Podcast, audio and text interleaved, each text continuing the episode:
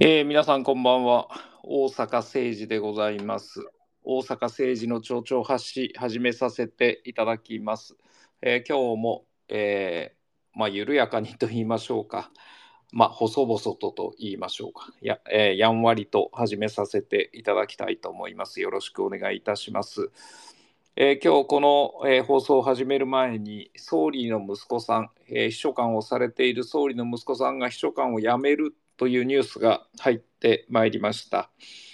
まあ、あの以前から本当に秘書官として適性があるのかということは言われていたわけですので今回辞めるのは少し遅すぎたなというふうに思っています。以前海外に出張した時に公用車を使ってお土産を買いに行ったとか、え名所を見て回ったとかっていう指摘もありました。まあ、あの時も随分苦しい言い訳をしておりました。さらに今回、えー公邸で、えー総理の公邸で忘年会をしたといったようなこと、まあ、そんなことも報じられたわけですけれども、まあ、あの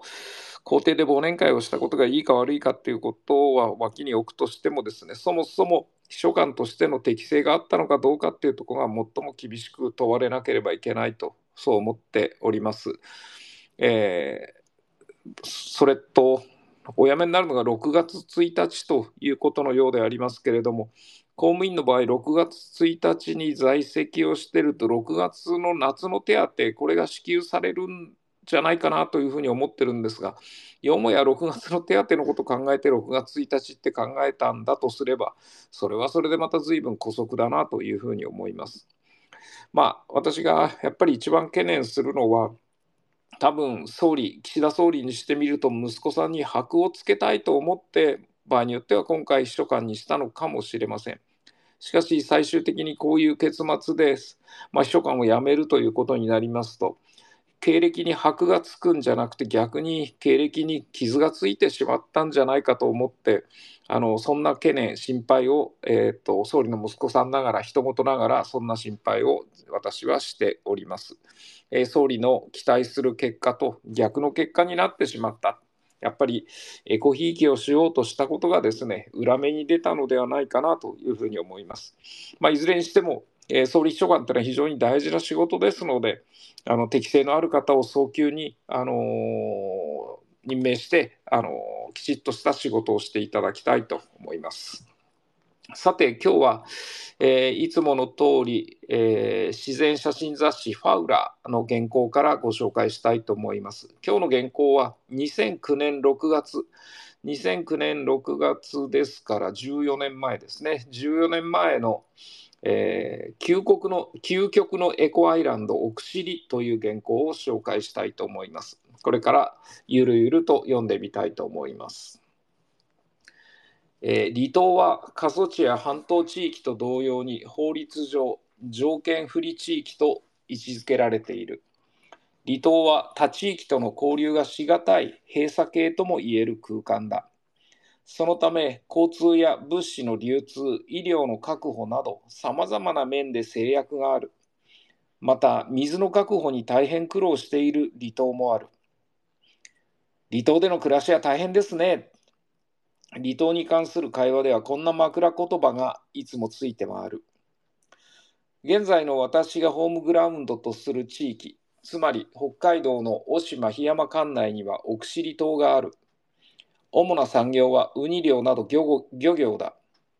1993年の北海道南西沖地震によって島は壊滅的な被害を受けた。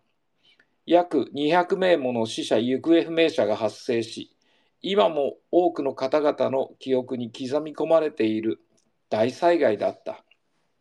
懸命な復興への取り組みの結果、表面上はあの被害を想起できないほどに島の生活基盤の整備が進んできた。しかし震災前に約4300人だった人口が現在はそれよりも1000人近くも減少している。復興は進んでもやはり島の暮らしは大変だというのが多くの皆さんの実感だ。しかし私自身が幾度か奥尻島を訪問する中で奥尻島が可能性に満ちた島であることに気がついた。仮に奥尻島の目指すべき目標を環境配慮が配慮型の生活を実現すること、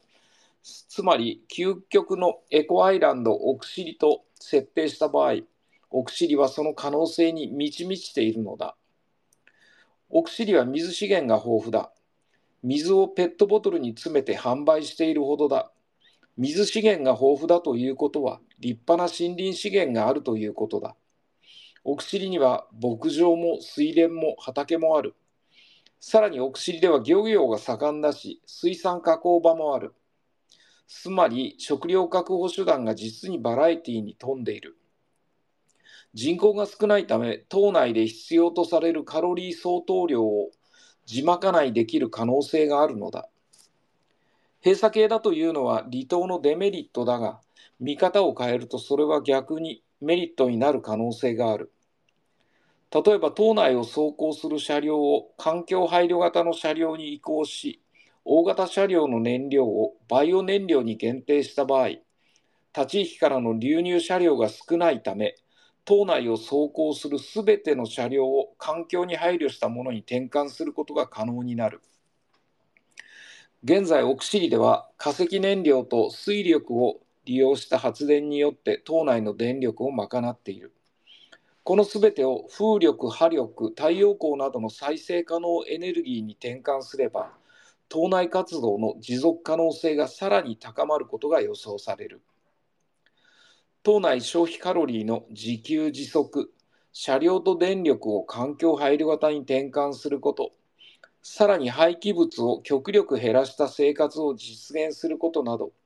奥尻は究極のエコアイランドになれる可能性を秘めているのだ。その可能性の源泉は奥尻の豊富な自然資源と小さくて閉鎖系だという離島のデメリットを逆手にとってメリットにすることだ。こんな発想を持てば奥尻は世界中が注目する島になれる可能性がある。北海道本島は奥尻の拡大版だ。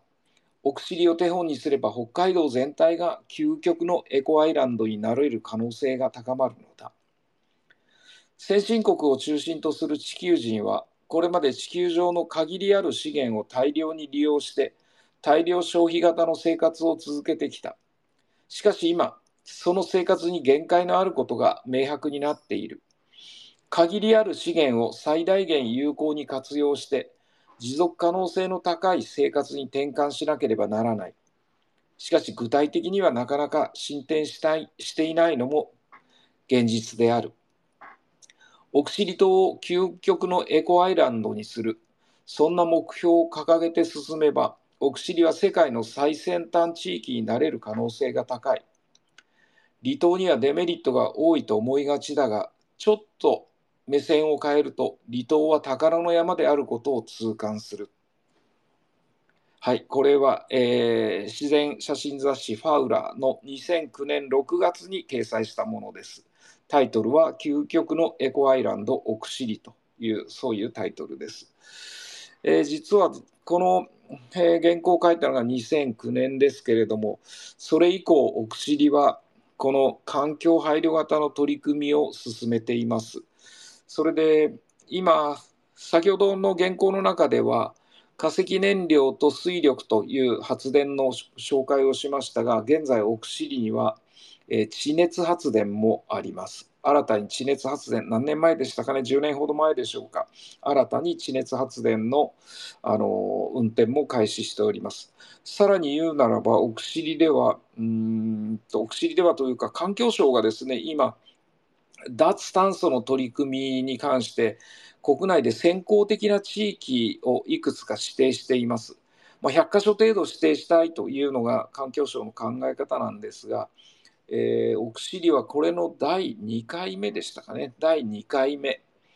えー、昨年の11月だったと思いますが、環境省が指定する脱炭素先行地域、ここに選定されております。まあ、その柱が先ほど言った地熱発電などです。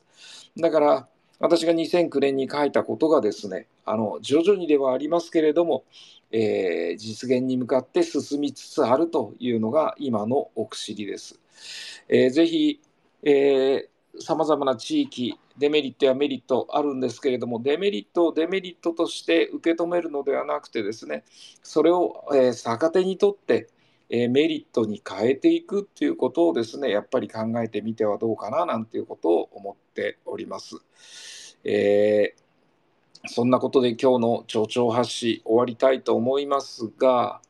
えー、あら？うーいつもの何せ一人で操作をしておりますので、えー、あれ？いつもの音楽ファイルが見つからなくなってしまいましたね。最後のあの独特な音楽ファイル、あれ、なかなか皆さんの評判がいいんですが、え、どこへ行っちゃったかな？一人で操作をしているとそういうことはよくあるのでありますが、音楽ファイルが見つかりません。音楽ファイルが見つからないので今日はこれで終了したいと思います。えー、これからも大阪政治の町長発信、ゆるゆるとやっていきますので、どうぞお付き合いください。それでは終わります。